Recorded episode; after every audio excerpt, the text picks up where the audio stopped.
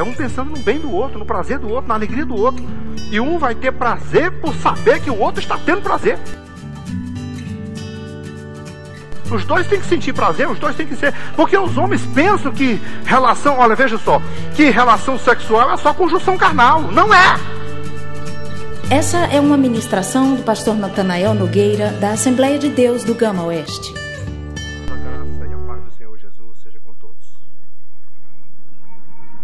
Quero, enquanto vocês estão em pé, antes de eu fazer minha introdução, vamos abrir nossa Bíblia no capítulo 7 da primeira carta aos Coríntios. Vamos ler do primeiro versículo até o 6. Pode pôr um pouquinho mais de retorno aqui assim. Primeira carta aos Coríntios, capítulo de número 7, versículos de 1 até o 6.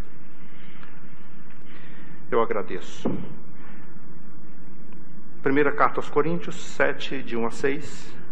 Quanto ao que me escrevestes, é bom que o homem não toque em mulher, mas por causa da impureza, cada um tenha sua própria esposa e cada uma o seu próprio marido.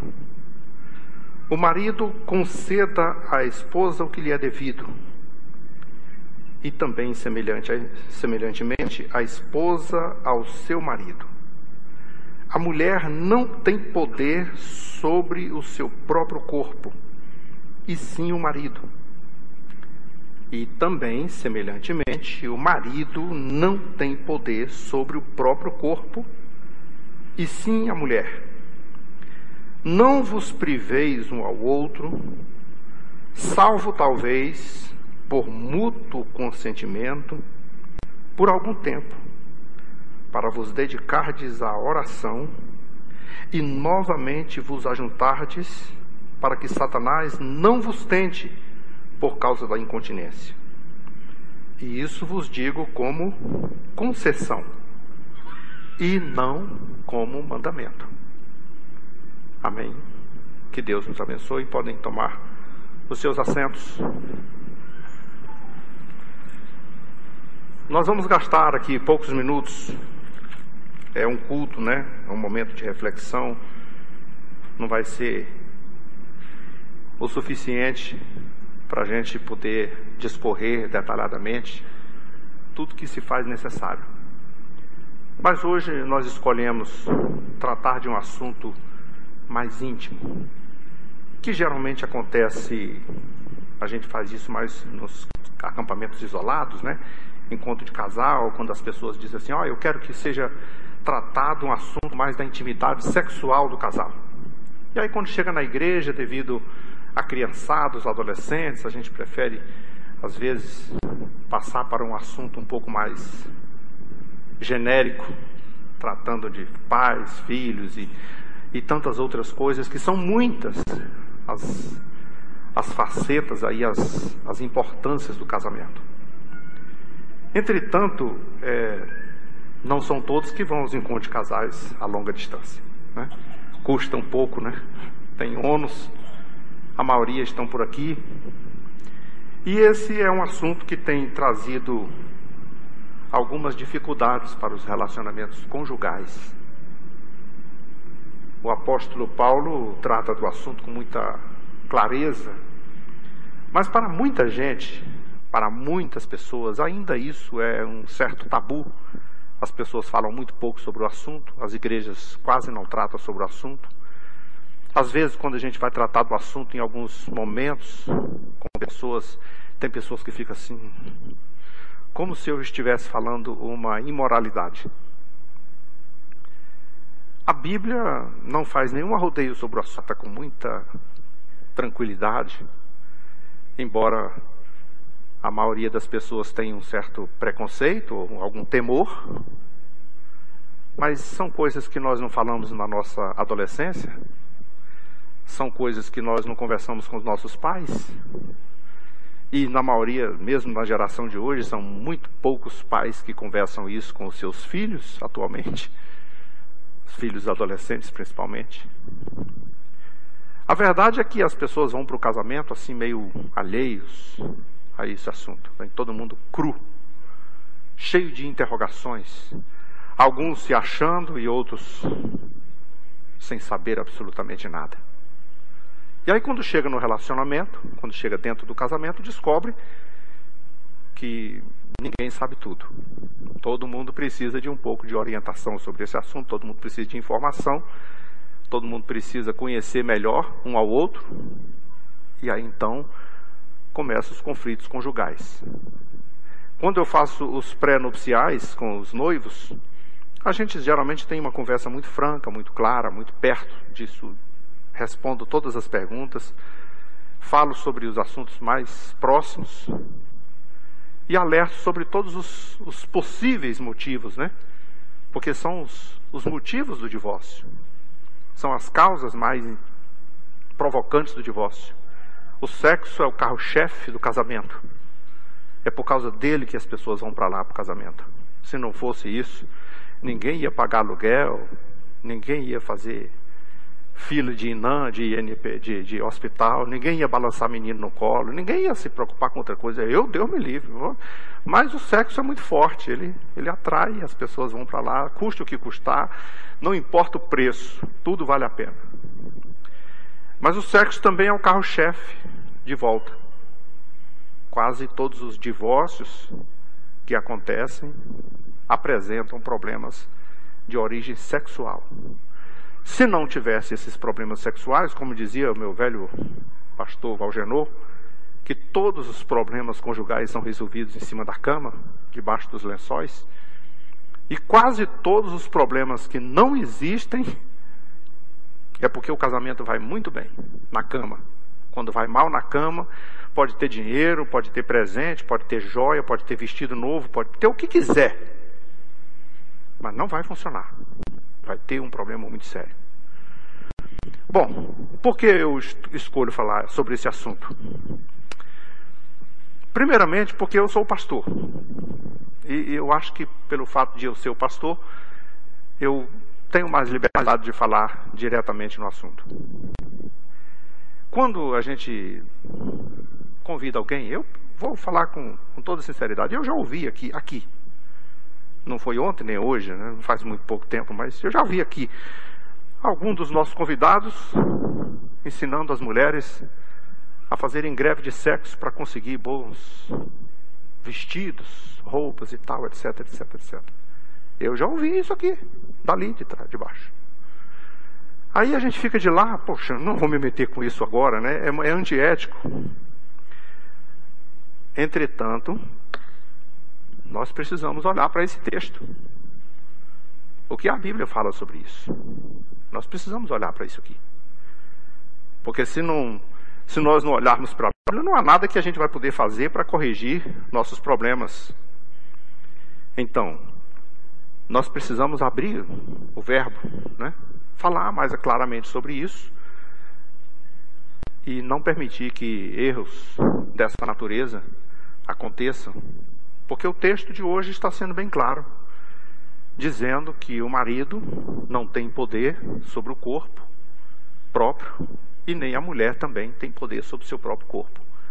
Pertencem a um ao outro. O marido pertence à mulher, mulher pertence ao marido. As versões mais antigas, que de vez em quando eu gosto de citar, porque hoje a gente lê aqui uma, um texto mais flexível, né, para fico no meio termo, nem gosto de ler o muito moderno e nem gosto de ler o muito antigo, porque senão as pessoas ficam perguntando o que significa isso, né? Mas nas versões mais antigas, por exemplo, na revista Corrigida, por exemplo, a expressão é assim: o marido pague a mulher o que lhe é devido, e a mulher pague o marido.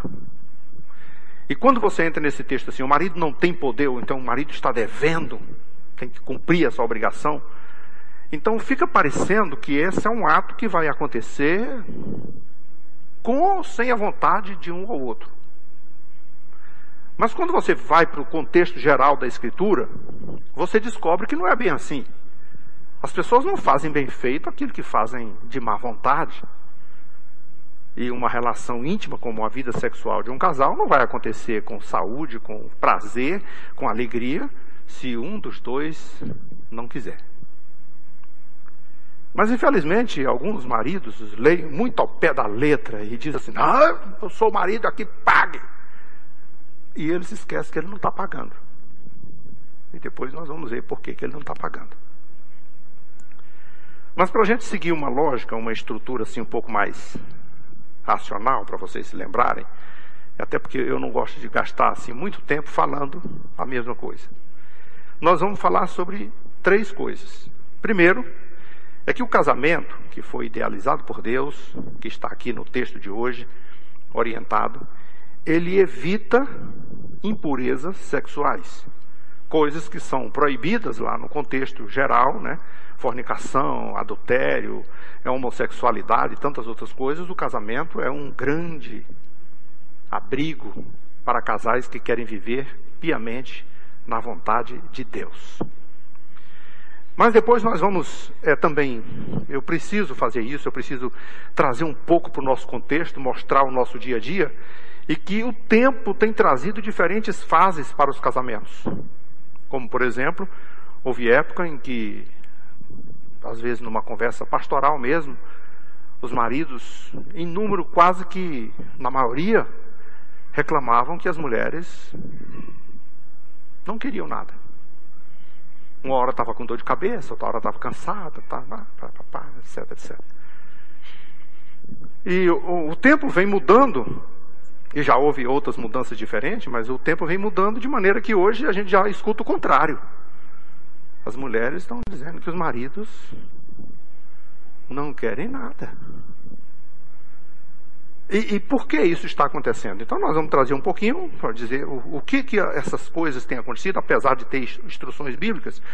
E depois nós vamos concluir com o seguinte argumento: as obrigações são iguais para maridos e mulheres, são muito iguais. Você, a gente pega muita coisa ao pé da letra, né? Quer ver, por exemplo, você pega é, Coríntios, né? 5 e 23.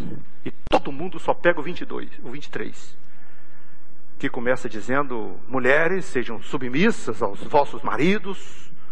E pá, e tá, e tá. E aí você diz assim: a mulher submissa e tal. É verdade, a mulher submissa à liderança do seu marido. Mas se você ler o 22, que também está no mesmo assunto, o versículo anterior, que fala do mesmo assunto, que está falando sobre casamento, que está falando sobre relacionamento, está falando sobre família, diz que os dois devem ser sujeitos um ao outro. E agora? Sujeitavos um ao outro mutuamente. E aí diz mulheres, sujeitar os vossos maridos. Embora a minha mulher está sujeita à minha liderança, ao meu comando, eu estou sujeito às suas necessidades que é minha obrigação atendê-las da melhor forma possível. É por isso que quando a mulher precisa de alguma coisa, você não tem alternativa. Você pode até não, não, não querer fazer, mas você diz assim, puxa, mas ela está precisando, vamos resolver isso aqui. Vamos, vamos é, o que, que você quer? Não, eu quero assim, eu quero assado, eu quero desse jeito. Quero. Você faz. Está ou não está sujeito? Então, quando o relacionamento conjugal, quando, veja só, quando entra na parte íntima, mais profunda do relacionamento, os dois têm a mesma responsabilidade, o mesmo dever, o mesmo compromisso. E não tem assim, o marido fica com a vantagem aqui, a mulher desvantagem aqui, não. Os dois são iguais. Valores, direitos e deveres são iguais.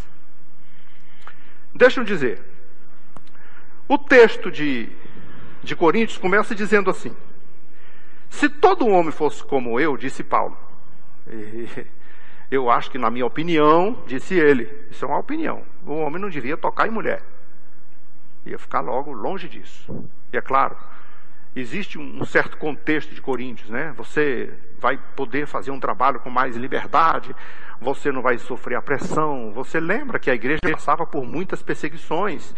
Então é muito simples para um homem, por mais pressionado que seja, por mais torturado que seja, põe ele de cabeça para baixo, banha ele de pinche, coloca uma tocha acesa debaixo do cabelo dele. Se você não negar a Cristo, eu toco fogo. Pode tocar fogo, pode fazer o que quiser, eu vou dar glória a Deus pegando fogo. Mas se pega o seu filho de três anos e faz a mesma coisa e coloca fogo perto dele, e o moleque começa a gritar: Papai, socorro, não deixa, pai, não deixa. Aí o sentimento é outro. Paulo disse assim: Eu só queria evitar que você tivesse tribulação na carne. Vai doer, mas você pode optar. Então ele sugeriu que alguém que, se você casar, você vai estar fazendo uma coisa boa. Se você não casar, melhor ainda. Você vai conseguir maior sucesso, maior desempenho. Só que no texto de Coríntios 7 diz assim, mas não é todo mundo que dá conta. E olha a maioria, aliás, todo mundo que está aqui não dá conta, né? Não é todo mundo que dá conta. Por quê? Porque você vai ter que optar entre viver uma vida promíscua, impura, cheio de pecados e perder os privilégios do reino de Deus, ou então você vai se casar e ter uma esposa fiel e viver a santidade do matrimônio. Isso é uma outra coisa. E aí então Paulo diz assim: então se você optar pelo casamento, você vai estar fazendo uma coisa muito boa, porque você vai conseguir se livrar com muito mais facilidade das impurezas sexuais que o mundo oferece. E o mundo oferece muitas delas. As portas batem todo dia na frente de homens e mulheres. Não é só homem, não é só mulher. E principalmente no século 21 a, a, tudo quanto é lugar, onde você põe o olho, onde você sai na rua, você abre o seu celular, o seu telefone, o seu computador, o seu tablet, qualquer coisa, é um chamativo para você se envolver promiscuamente, ilicitamente, impuramente na vida sexual. O casamento é uma grande alternativa a fugir disso. E Paulo então diz assim: então é bom que os homens se casem.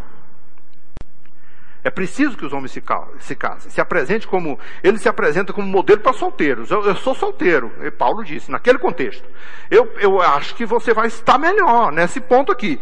Pelo, mas pelo fato de facilitar o, né, o serviço de Deus, a liberdade, as perseguições, as coisas todas e tal, é preferível. Mas cada um sabe do seu coração, da sua condição, deve respeitar os seus próprios limites. Então, se você vê que não consegue, e eu já vi que aqui todos nós não conseguimos, né? a gente já, já chega nos, nos 17 anos, já. As meninas já chegam com os 17 anos. Tem uns que com 20 anos estão se sentindo encalhada. Chega a dar pena delas. Meu Deus, não vou casar, meu Deus. Quantos anos você tem, minha filha? 20? O que que você viu? Na... Não, porque eu, eu, eu fulano, eu estou desesperada. Não, não tem que se desesperar. As pessoas devem se casar depois de adultos. E adolescente ainda não tem esse preparo. Então vamos pensar que o casamento é fundamental, é importante para evitar as impurezas sexuais, para evitar os laços do inimigo, para que você não tenha uma, uma vida promíscua sem, res, sem responsabilidade, sem compromisso com Deus que você constitua o seu lar, sua família, crie seus filhos, eduque-os nos caminhos do Senhor, porque hoje você pode observar os grandes distúrbios familiares, inclusive filhos fora de, do, do, equilíbrio familiar, todo mundo é, porque estão um para o um lado, outro para o outro. O pai cria de um lado, aí o filho vai para onde o pai, a, a, o pai fala mal da mãe, o filho vai para onde a mãe, a mãe fala mal do pai, o pai não vale nada, a mãe também não vale nada, o filho fica entre a cruz e a espada, sem saber quem que vale alguma coisa. E isso tem causado um grande problema. Filhos não estão aprendendo a honrar pais e mães. E quem não ama, quem não honra pai e mãe já tem uma, uma coisa clara definida. Não será feliz. Honra teu pai e tua mãe e tudo te irá bem e viverá muito tempo sobre a terra. O contrário disso, você já pode entender. Nada vai bem. Vai ser um problema. Então, esses problemas que poderia ser evitado, né? As pessoas dizem assim, ah, por que, que não pode? Somos adultos, somos. Eh, cada um sabe o que faz. Você pensa nas consequências disso, nas responsabilidades disso? Se tornar uma só carne com uma pessoa e depois simplesmente se separar e rasgar, é como tentar colar duas folhas com cola de papel de, de, e rasgá-las sem que uma vá na outra e vice-versa. É impossível. As consequências são drásticas. Então, o relacionamento de duas pessoas, quando ele se rompe, e isso está cheio no nosso país, no mundo todo, nós somos um dos países que estão na frente, Brasília, inclusive, na última pesquisa que eu li, Brasília estava na frente do, do restante do país com quase 57% de divórcio, aqui no Distrito Federal. Estatísticas mundiais assustam quando você olha assim, meu Deus, mas isso é verdade mesmo? Eu li uma estatística mundial que dizia que de cada cinco casamentos, três vira divórcio em dois anos. Você pode imaginar o que é isso? Tá, tudo bem, falando do mundo todo, das dificuldades todas, mas isso é um caos para a nossa sociedade. Por isso, filhos e, e adolescentes, jovens, todos destrambelhados, criados no mundo solto, sem nenhuma responsabilidade. Por isso, a onda de sexo desenfreado e incorreto, inapropriado, são ensinados nas escolas, não na sala de aula, mas até hoje, agora, agora atualmente até na sala de aula, mas principalmente nos muros da escola e nos banheiros. São as coisas que a gente tem que suportar. Bom, Melhor você então ter uma esposa fiel, um marido fiel, viver dentro da pureza do casamento, ganhar os privilégios do reino de Deus, criar uma família estável, filhos saudáveis, educar com pai e mãe presente, que é tudo de bom. Quando o pai e a mãe estão presentes, o pai fala, a mãe fala também, a mãe fala, o pai corrige também. Então o filho cresce com uma certa estrutura emocional, também tem toda a tendência de construir também o seu lar, de ser estável, de ser forte, de ser saudável, de ser perfeito né, dentro das condições humanas, para tudo ir bem, por meio do matrimônio. O matrimônio, então, é algo fundamental, porque foi planejado por Deus. Ah, então, dentro do matrimônio, dentro do relacionamento conjugal, dentro do casamento, existe uma coisa chamada sexo. E que a gente pesquisa e olha sempre. É, eu, eu, me lembro que quando eu comecei, eu sempre fiz é, pré-matrimonial. Toda a vida, desde o primeiro dia, do, acho que até um pouco antes de ser pastor da igreja, as pessoas iam, iam se casar e, e, se sentavam e dizia, diz aí alguma coisa, me ensina e tal. Então, quando eu assumi, eu me sentei sempre no gabinete, noiva vai casar, vai, vai, vem, vem na minha sala com a noiva. Ele vem lá, nós sentamos juntos, conversamos, faço perguntas, eles respondem. E nós abrimos o verbo sobre a vida sexual. Por quê? Porque eu sei que esse é o vilão do divórcio, é o do casamento. Ele é o principal carro, veículo de, que leva para o divórcio. E é por isso que eu ganho das estatísticas. Eu conheço muitos essa estatística que eu estou dizendo aqui não tem muita coisa a ver com o evangelho. Eu vi um amigo meu, pastor, que, que ele falou para mim assim: Eu já fiz mais de 100 casamentos e eu tenho certeza que 50 viraram divórcio.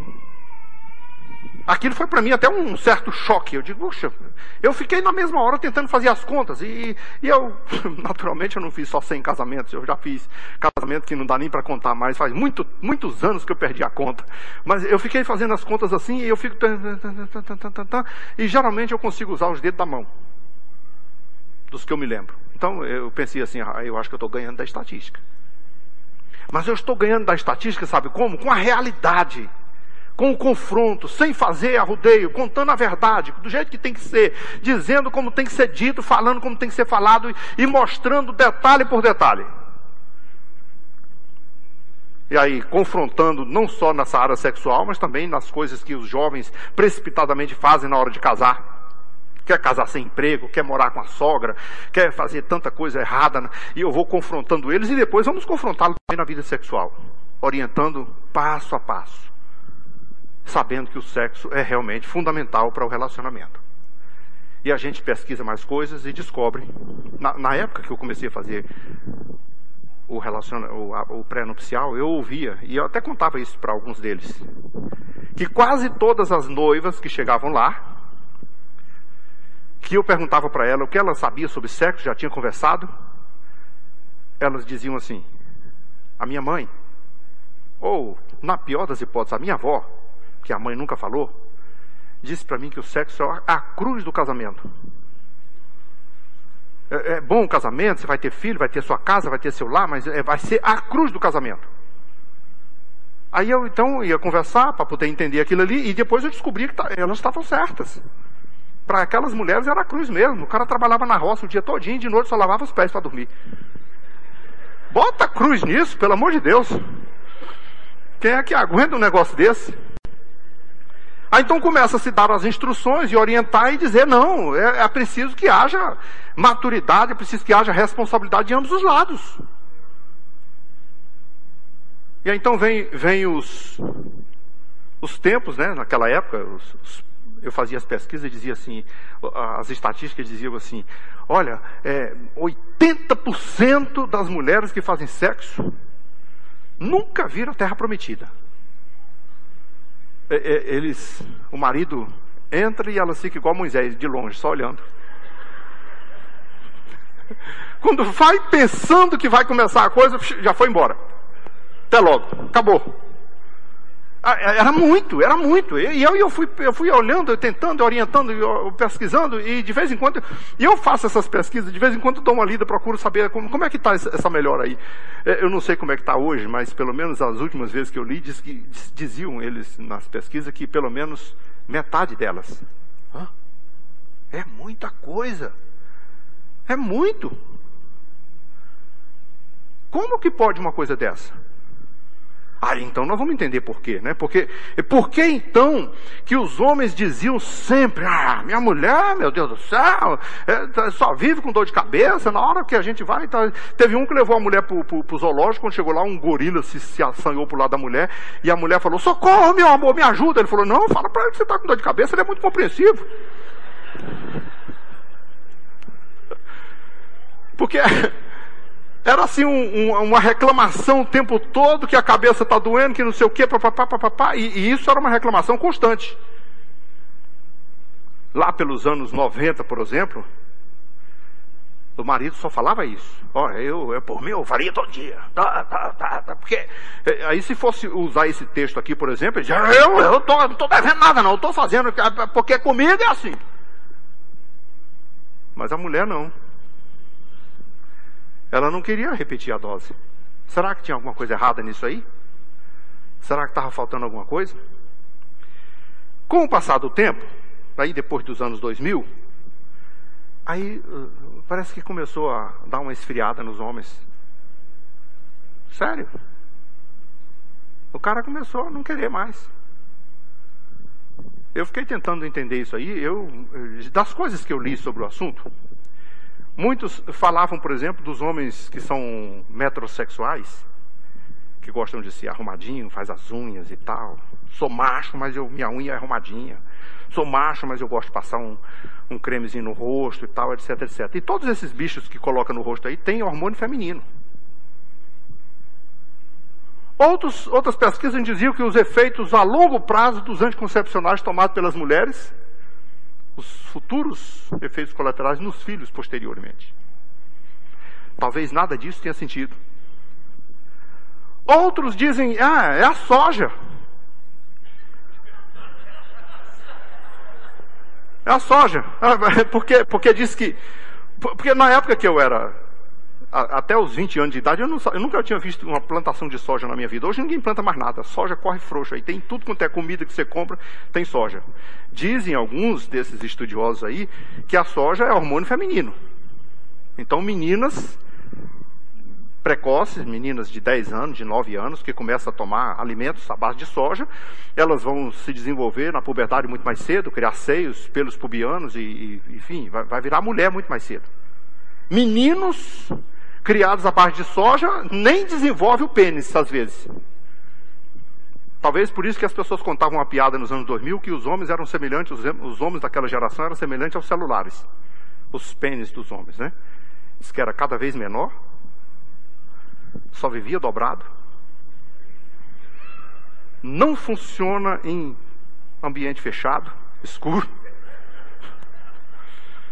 E com um agravante. No melhor da conversa, a linha cai. Isso, isso, isso é um problema sério para o casamento.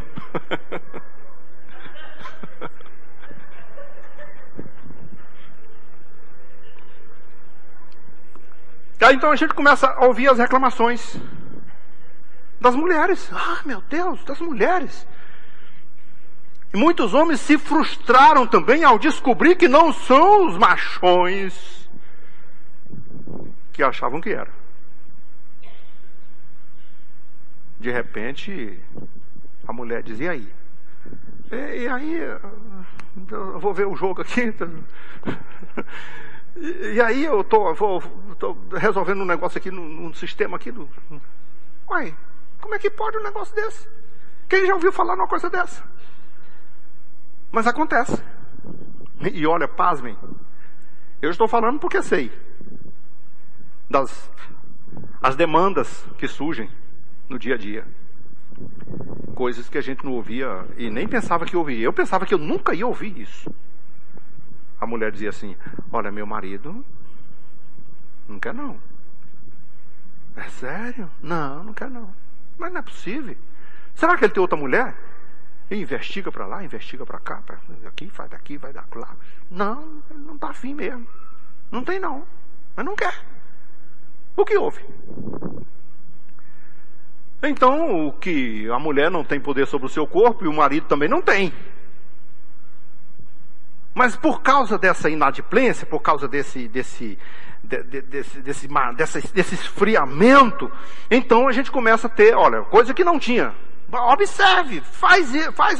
É só você olhar, você, se você tem 40, 50 anos, 30 anos, você só se lembrar do passado um pouquinho, você vai descobrir que essas coisas que eu estou falando são informações que todo mundo aqui viveu.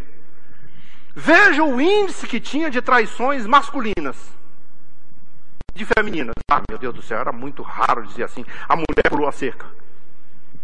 Se acontecesse isso, o escândalo do mundo todo, arrasava o mundo todo. E hoje?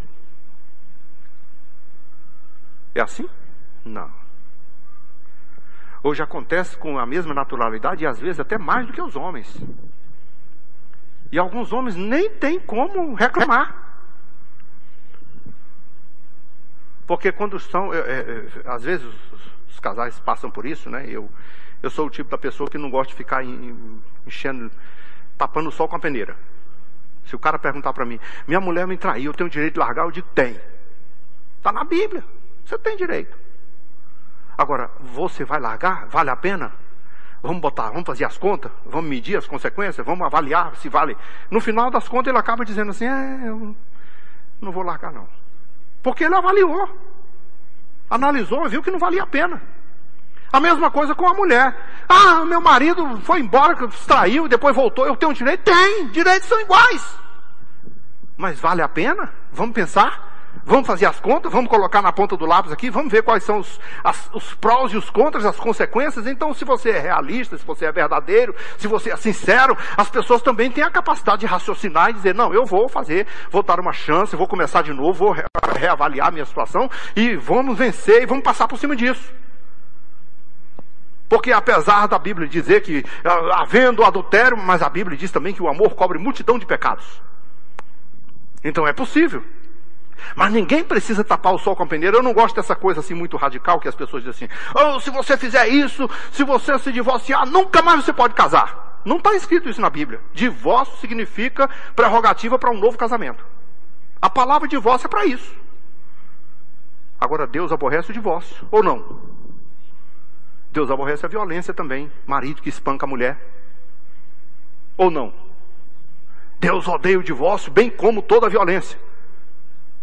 Então ele não quer que nenhum homem se separe, não quer que nenhum homem pular cerca, não quer que nenhuma mulher traia o marido, não quer que nenhum mas também não quer que nenhum homem espanque a sua mulher. Porque o casamento não foi para isso. Então vamos analisar. O texto então começa a dizer: Hoje as mulheres reclamam, é, é isso é incrível, que os maridos não têm disposição, meu Deus, o que está acontecendo? O que, que os homens fizeram? Eles simplesmente arrumaram ressentimentos, mágoas, sei lá o que for, e aconteceu, não está acontecendo, não está tendo interesse de nenhum dos lados, às vezes, mas principalmente a gente ouve, hoje, é incrível, mas a reclamação hoje é maior do lado das mulheres. É maior. Tem mais mulher reclamando dos maridos que não querem nada do que mulher, do que marido reclamando da mulher. Aí a pergunta é: o que está acontecendo com esses maridos? O que está acontecendo? Olha, eu vou dar uma dica. Vai no médico. Vai ver, vai medir a testosterona. Vai lá ver se está tudo ok, se está tudo bem. Para que, que existe médico? Para isso. Vai lá, o médico vai, vai medir, não, não está legal, vamos te dar um remédio aqui, vamos corrigir isso aí, você segue a vida. Porque o seu casamento vai por água abaixo. Não existe um casamento sem sexo. E tem muitos casamentos se desfazendo por isso. Porque a pessoa vai uma semana, duas semanas, um mês, um ano, dois anos, daqui a pouco, ah, não, não dá. Aí você sabe que o inimigo, olha, veja só o que, que Paulo disse no texto de hoje. Você não tem poder sobre o corpo, e sim o cônjuge, né? Marido e mulher. Não se privem desse direito. Ele não está dizendo que você é obrigado a fazer sexo, porque as pessoas pegam muito ao pé da letra e acham que é obrigado. Ele está querendo dizer com isso que sexo tem que haver no relacionamento. E que os dois têm que ter desejo e prazer um pelo outro no relacionamento. Não que você, agora a mulher está lá com dor de cabeça, ou está doente, ou está com problema de saúde. Não, mas você não tem direito, o direito é meu. Não é assim que funciona. Sexo é coisa que faz entre duas pessoas, não entre uma. Só funciona bem entre as duas. E os dois têm que querer. Os dois têm que sentir prazer, os dois têm que ser. Porque os homens pensam que relação, olha, veja só, que relação sexual é só conjunção carnal. Não é. Não é. O, as obrigações são iguais para homens e mulheres. É aqui que eu quero definir o nosso argumento. São iguais. Uma vez casados, há obrigações para ambos. Isso é não espiritualizar tudo, não é tudo que você precisa fazer é agradar o seu cônjuge, coisas que são buscadas no mundo. Você, você se lembra que Paulo disse assim: se você for solteiro, você só tem as coisas de Deus para se preocupar. Você só vai servir a Deus. Então cuide das coisas de Deus, trabalhe para Deus e se preocupe apenas com as coisas espirituais e agrade a Deus. Mas se você for casado, não. Se você for casado, você vai precisar das coisas do mundo. Palavra literalmente na Bíblia. Porque você tem uma mulher para agradar. Que coisa do mundo é essa? Vamos, vamos relacionar? Sabonete, perfume, flores, sapato, água e sabão para lavar os pés. Glamour, romantismo, restaurante. Não é aquela pizzaria do rodízio, aquela coisa toda não. Coisa glamourosa cara diz hoje é aniversário da minha esposa, vou levar ela para um rodízio de pizza. Pelo amor de Deus, né? Ela fica lá, calabresa, parecendo um, glutão. O que, que é isso? Onde é que você está? Tá, raciocina. Romantismo, coisa fina, coisa alegre, isso é coisa do mundo. Que a mulher quer fazer isso sozinha, só você e ela, lá num ambiente bem gostoso, bem tranquilo, naquele lugar que vocês namoraram, lá na, nem que seja numa sorveteria, numa coisa simples, um, um jantarzinho bem, bem romântico, bem coisas bem pequenas. São coisas do mundo, você tem uma mulher para agradar. E vice-versa. E se o relacionamento não acontece isso, então o casamento vai tomando, vai criando assim um, uma, uma, coisa sem graça, vai ficando sem gosto, vai ficando sem prazer, e os dois não vão ter interesse em namorar, e não vão ter interesse em fazer sexo, e o sexo vai ser ruim, e ela não vai querer repetir. Quer ver? Pensa, pensa numa coisa aqui. Você, você, marido, vou, vou botar um, você pensar uma coisa. Você chega na sua casa, você, você, trabalha lá numa empresa e lá tem um restaurante. Suponhamos, e ó, vamos avaliar que o restaurante seja assim um mega restaurante. Esses lugares assim que a comida é bem arrumadinha e tal. Aí você chega na sua casa para jantar e tá lá aquela aquela pasta de arroz colado, aquele feijão queimado, aquele bife de sola que você eu pergunto: você quer voltar para jantar no mesmo lugar? Não. Então pense numa coisa: você vai ter uma relação com a sua mulher, você faz dela um mictório. faz dela uma coifa de despejo, usa como se fosse um objeto descartável. Você acha que ela vai querer no outro dia? Ela vai querer repetir aquela dose? Não, não vai. A obrigação é a mesma. Então, sexo não é coito apenas. Não é só conjunção carnal. É prazer. E o marido tem obrigação de dar prazer à sua mulher como ela tem a ele. Então, se você está fazendo relações com a sua mulher há vários anos e ela nunca viu a terra prometida, você está devendo há vários anos. Ao longo dessa vida, eu já vi muitas coisas estranhas acontecerem.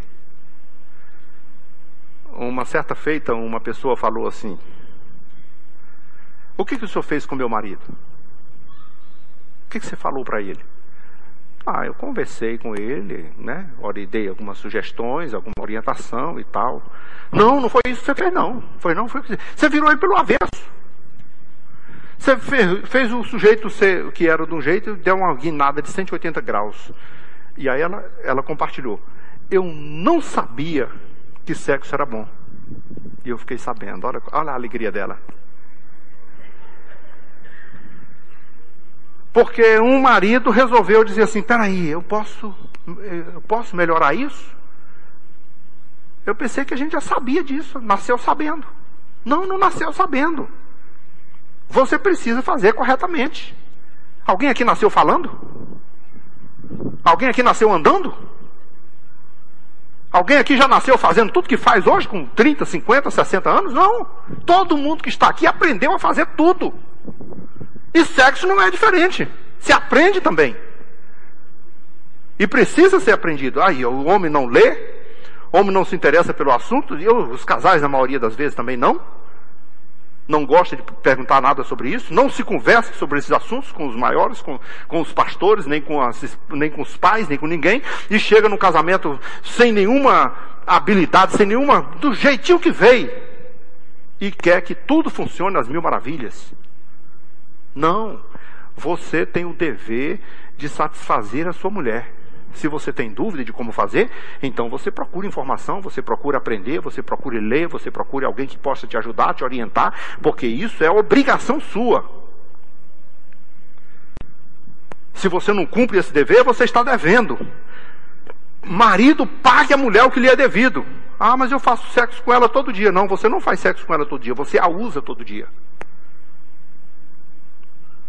Você se satisfaz sobre ela todo dia. Isso é diferente. Ela tem prazer todo dia? Ela se agrada todo dia? Ela quer repetir a dose todo dia? Ou não? Muitos homens é, que é, subestimam, né? Se acham os entendidos do assunto, se acham os, os maiorais da coisa, que são os, os caras que. E, ao invés de admitir sua, sua capacidade, todos nós somos.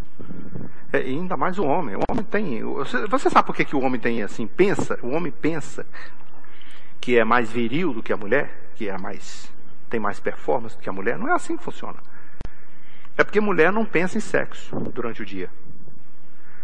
Ela vai para o shopping, ela pensa nos meninos, ela pensa na escola, ela pensa no trabalho, ela pensa na casa, ela pensa em tudo. Ela não pensa em sexo. Um homem pensa em sexo dez vezes a cada 30 minutos.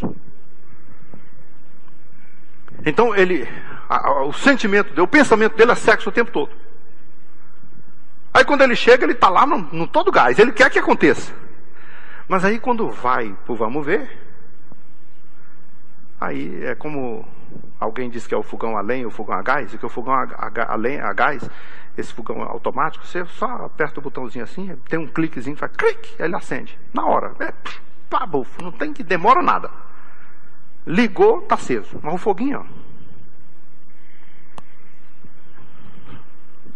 Na hora que vai apagar também, rodou o botão pro outro lado. Acabou. A mulher não, você, o fogão a lenha não, você vai. Pegou, pegou, pegou, pegou, vai, não pegou nada. Bota mais fogo aí, bota mais sal. Agora, quando pega, sai de perto. O fogo, ó. Depois que vai apagar o fogo, como é que apaga o fogão a lenha? O fogão é automático? Girou o botãozinho, ó, clic, morreu. E o fogão a lenha, como é que apaga? Meu Deus, separa os gravetos aqui, bate aqui. Não, não jogue água não, senão você não faz café da manhã, tá? tem gente que só joga água, joga água para ver se amanhã tem. Com lenha molhada. Você tem que separar aqui com jeitinho, para apagar, tirar os fogos aqui e avisar por menino. Não chega perto não que tá quente. O negócio demora muito para esfriar. E o cara se sente um machão. E o cara acha que ele acha que ele é o cara. É nada. Não é nada.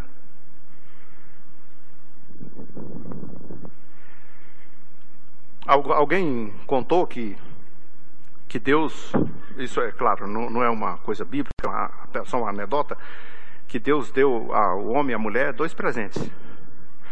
Botou assim no envelope e disse assim: escolhe. Aí disse que o homem pegou aqui, quando ele tirou fora, disse assim: Isso aqui é a capacidade de fazer xixi em pé. Aí o homem disse: É meu. Isso aqui é meu. Isso aqui é meu que eu vou pro mato caçar, eu não vou ficar lá me abaixando, tal, não sei o quê. Não. E você, Eva? A Eva falou assim: ele é o homem, ele escolheu, né? Aí disse que o homem saiu feliz da vida, aguando tudo, né? feliz da vida. Daqui a pouco a curiosidade bateu, né? Isso é claro que é só, né? Tá o que será que a Eva ganhou? Aí vou abrir aqui. Já disse assim: a capacidade de múltiplos orgasmos. Oh! Quem mandou se apressar? Essa coisa que é, é, é, apenas uma anedota, mas é que a mulher tem capacidade muito maior do que o homem. Só que a mulher não pensa nisso o dia todo. Esse tem que ser construído, tem que ser conquistado, tem que ser provocado. E o homem não, o homem está na cabeça dele o dia todo, pensando nisso. Não pensa em outra coisa. Dez vezes a cada 30 minutos. E tem uns que é mais, o tempo todo. Aí chega pé, hoje eu tô. Tá nada. No primeiro round, já era. Não tem para onde. Então, dever felicidade, dever, essa obrigação aqui é, é, é cumprimento da felicidade, do prazer, da alegria, da satisfação. Deveres iguais. Por isso, relação sexual não tem como ser se não for altruísta. Sabe o que é um pensando no outro? Não o contrário. Não para me satisfazer. O, o, Euclides falou aqui: eu me casei, não foi para ser feliz. Eu me casei para fazer ela feliz. Então, quando a relação for acontecer, não é eu que vou ter prazer, é ela. E vice-versa. É altruísta. É um pensando no bem do outro, no prazer do outro, na alegria do outro. E um vai ter prazer por saber que o outro está tendo prazer. Se não está tendo, então tô, deu errado. O que, que houve? Está tá tudo certo, tudo bem, tudo tranquilo? Não, não foi. Não, não então tá, tá, certo. A gente, na próxima vez, a gente corrige com mais responsabilidade, com mais cuidado, né? Para poder funcionar melhor. Então, dever felicidade e prazer ao seu cônjuge é abrir-lhe a porta para a a tentação. Se você não cumpre o seu dever, você está abrindo a porta para a tentação. Deve haver acordo nos intervalos. O texto que, que Paulo diz, deve haver acordo. Porque você, se você não faz isso, você está abrindo uma porta para o diabo. E aí tem gente que diz assim, antigamente as pessoas diziam assim, é, é, eu posso jejuar uma semana? Eu vou jejuar, fazer uma campanha de oração, vou ficar jejuando, e nesse jejum, não me toque. Estou jejuando. Ah, o texto diz assim: não faça isso, a não ser que os dois concordem. Um não pode jejuar por conta dele.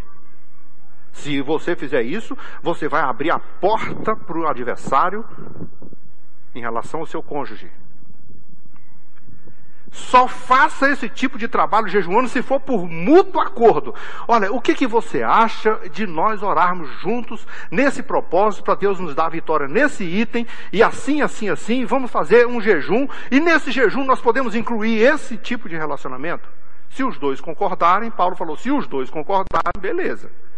Mas Paulo alerta, não inventa de fazer um mês inteiro não, que é, é fria. Vá devagar. Não tenta fazer uma, uma, um jejum longo demais, não, que, porque o diabo é muito sagaz, é muito astuto. Ele vai pegar você na pegada, no descuido. Então, se você for fazer isso, faça assim, bem pouquinho tempo. E aí Paulo ainda termina assim, e tem mais uma coisa, eu não estou mandando ninguém fazer isso não. Escute bem, não é só você ler o texto. E em outras palavras, ele está dizendo assim, mas eu não estou mandando ninguém fazer isso não. Pode orar, pode jejuar, pode se consagrar, sem ter que mexer nessa área aqui, porque essa área aqui é uma porta aberta para o inimigo. Essa é uma das maiores tentações do mundo, né? Você sabia que Deus só fez uma coisa melhor do que mulher? Ou não? Alguém sabe o que foi? Não? Ninguém sabe. E como é que eu vou saber? Ficou lá em cima. Ninguém vai saber. Não é assim que a gente costuma dizer? Né? Então, se foi feito para isso, relacionamento tem que ser feito com carinho, com prazer e tem que acontecer. E se não acontecer, você abriu uma porta para o adversário. O inimigo vai, vai aproveitar esse momento. Ele está aí para isso. Ele é sagaz nesse, nesse aspecto. Ele é astuto nisso aí. Você veja Eclesiastes, por exemplo, aquele texto que que diz assim no, no casamento, acho que é o capítulo 4, melhor serem dois do que um. Aí diz, se você for dois, um caiu, o outro levanta. Um está com frio, o outro aquece. E se alguém tentar resistir ou enfrentar um, prevalecer contra um, os dois lhe resistirão. Agora deixa eu perguntar uma coisa para você raciocinar comigo. Você conhece aqui no nosso contexto, com raríssimas exceções, Alguém que foi lá bater na porta de alguém disse assim: Vou quebrar a cara do seu marido, e a mulher teve que entrar na frente e dizer: Não, aqui não. Vamos, vai ter que quebrar nós, nós dois. Alguém conhece isso? Não. Já aconteceu de alguém chegar lá na sua porta e dizer: Vou quebrar a cara da sua mulher, isso com raras exceções. Vou quebrar a cara da sua, vou matar ela. E o marido entrar na frente e dizer: não, Ninguém toca nela. A não ser que seja nós dois. Alguém ouviu isso? Não. Então, provavelmente o texto não esteja só relacionado a isso. Mas quando o texto diz assim: se alguém tentar prevalecer contra um, os dois lhe resistirão. Então, se alguma mulher tentar seduzir o teu marido, você e ele junto, pode fechar essa porta. Se algum homem tentar seduzir a sua mulher, vocês dois juntos, pode fechar essa porta pode resistir, pode prevalecer sobre eles. Mas se um deles estiver descoberto, ele está vulnerável à força do inimigo. Então o sexo tem que acontecer. Se não está acontecendo, meu irmão, vai, procura ajuda, procura médico, procura solução, procura orientação. Não tem nada de errado nisso, não tem nada de, de, de, absurdo nisso. Todo mundo vai a médico, todo mundo vai ao hospital, todo mundo procura um urologista, um especialista, um sexólogo, um psicólogo, seja lá o que for, e diz: olha, rapaz, é assim, sabe? Não está tendo jeito, não, bicho, não está não tá dando meio-dia nunca. Parou em seis e meia me ajude, socorre, dá um jeito. E você vai ter ajuda, alguém vai te socorrer. Porque o seu casamento precisa disso. E o texto está dizendo assim: você não pode privar um ao outro disso. E se o marido privar a sua mulher, ele também está colocando ela na mão do, do, do, do, como, como costuma dizer por aí, na mão do pé de pano. Pé de pano é tinhoso, ele chega num jeitinho, tá, tá, jeitoso, bem macio, cheio de. Se deixar lá, descoberto, se deixar desprotegido, sem privação. Agora, se você abastecer, não. Você já pegou ônibus lotado? Quando o ônibus está lotado demais da conta, quando ele está lotado demais, que você está na parada de ônibus gritando assim, o cara só faz assim, ó. Aqui não, chefe. Aqui está lotado. Aqui não está. Mulher, você tem que fazer o seu marido sair de casa assim, ó. Não tem mais vaga. Está lotado. Marido, você tem que deixar sua mulher. Ela pode trabalhar fora, ela pode estudar, ela pode fazer faculdade, pode fazer o que quiser. Mas ela tem que sair assim, ó. Não tem vaga. Está lotado. Agora, se você deixar descoberto, você está abrindo uma porta para o adversário. E olha, eu estou falando com propriedade. Os homens estão deixando de. Agora são os homens, agora veio dos homens. Jesus do céu! Onde é que a gente viu falar uma coisa dessa? Minha avó tinha um ditado que dizia assim: só tem geral quem não tem tocinho. Não é possível, os homens, tem, tem homem aí pedindo, pelo amor de Deus, e tem outros que. Não está aqui, não está afim. O que está acontecendo?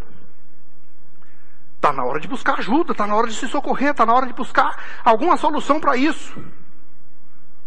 Eu, eu queria entrar em detalhes e contar, né, mas a gente não vai, não vai muito, porque aqui não adianta. Tudo que você falar aqui hoje é, é insuficiente para o que você precisa. Mas se você for para casa e refletir no que você ouviu, que é o importante, que, que a questão é objetiva, não adianta. Às vezes você vai num seminário e fica lá uma semana, duas semanas, contando, mostrando figurinha e tal, aquela coisa toda, e quando chega em casa você não lembra de mais nada.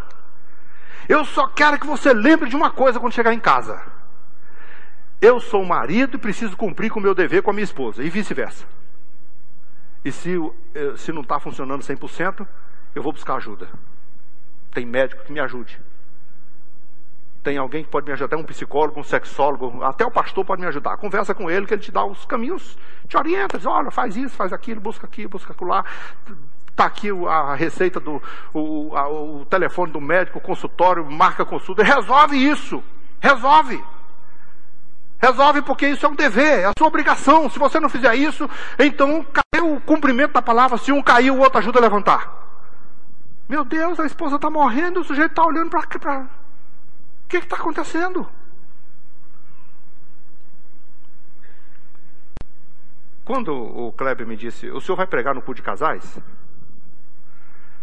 Então, eu, às vezes eu fico pensando assim, bom, a maioria dos nossos convidados, eles não, eles não falam assim com essa, com essa coisa, ah, Kleber, direto.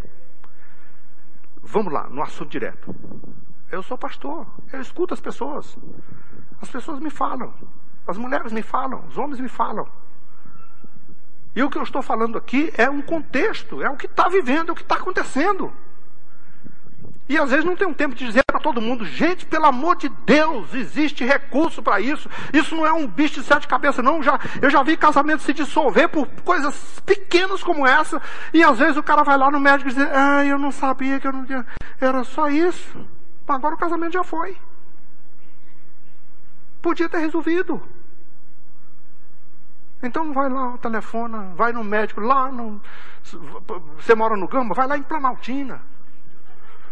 Vai onde você quiser, escolha um lugar bem longe, que ninguém conhece. Marca uma consulta lá em, em, em Goiânia, falando, eu quero um médico lá de Goiânia, entendeu? é porque eu moro aqui pertinho. Vai lá, faz a consulta com quem você nunca viu, com quem não conhece, mas busque ajuda e salve o seu casamento, porque casamento não vive sem intimidade sexual. Sim.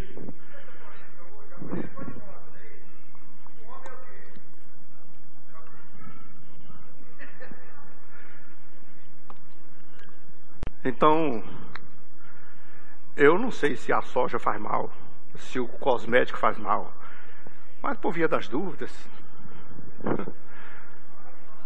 como carne vermelha que é melhor.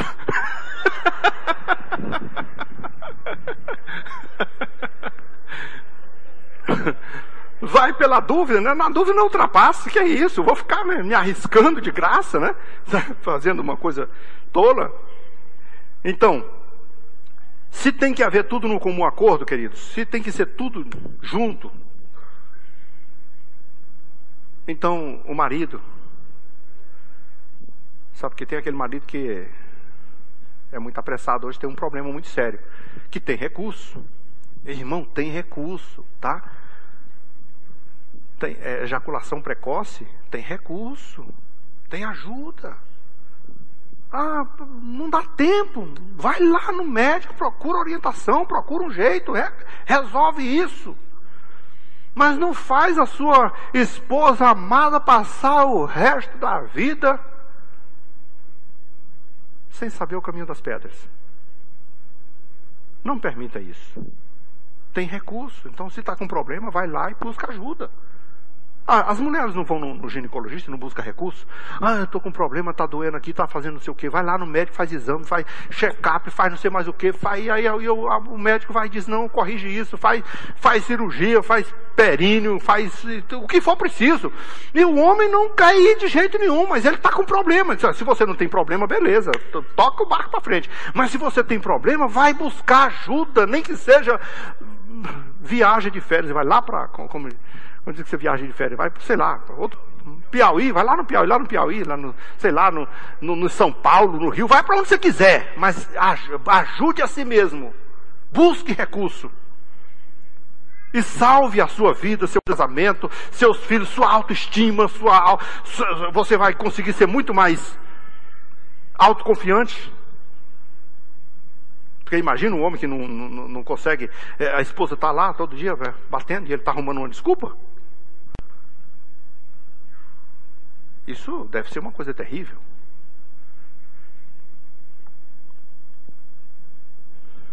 Então, eu vou encerrar porque já são 10 e 10, mas eu vou contar uma história que pode ajudar. É, é, eu, eu gosto de ficar lendo as coisas que eu vejo na rua. Às vezes tem uma coisa, uma traseira de caminhão. Eu li uma vez na traseira de caminhão uma duas frases assim. Um cara escreveu assim: Não é difícil amar muitas mulheres. E embaixo ele escreveu: Difícil é amar uma mulher muitas vezes. Aí eu fui viajando ali na serra, olhando aquele caminhão, lendo aquela frase duas vezes e interpretando a meu modo o que aquele homem quis dizer. Porque para ele não era difícil uma vida de promiscuidade. Amar muitas mulheres é conhecer uma em cada estação. Então ele vai ter relações, mas não vai ter relacionamento. Amar uma mulher, muitas vezes, é amar uma esposa que constrói com você uma vida inteira. Que o Senhor chama de mulher da sua mocidade, porque ela edificou o que você tem, ela ajudou você a construir o que você construiu. Ela está com você desde o princípio. Ela estava com você quando você era só o paupérrimo, e está agora com você depois que vocês construíram o que vocês possuem hoje. Amar essa mulher, muitas vezes, nunca pode deixar de ser lembrado que ela tem que ser conquistada muitas vezes. Nenhum casamento conquista uma mulher. Uma mulher não é uma coisa que você botou a aliança no dedo e agora ela está minha para sempre. Uma mulher não é aquela que você teve uma relação com ela, ela gostou e agora ela está arriada aos seus pés para sempre. Não. Uma mulher é um ser dinâmico que tem que ser conquistada toda vez que você quiser. Conquistada de verdade, como se fosse.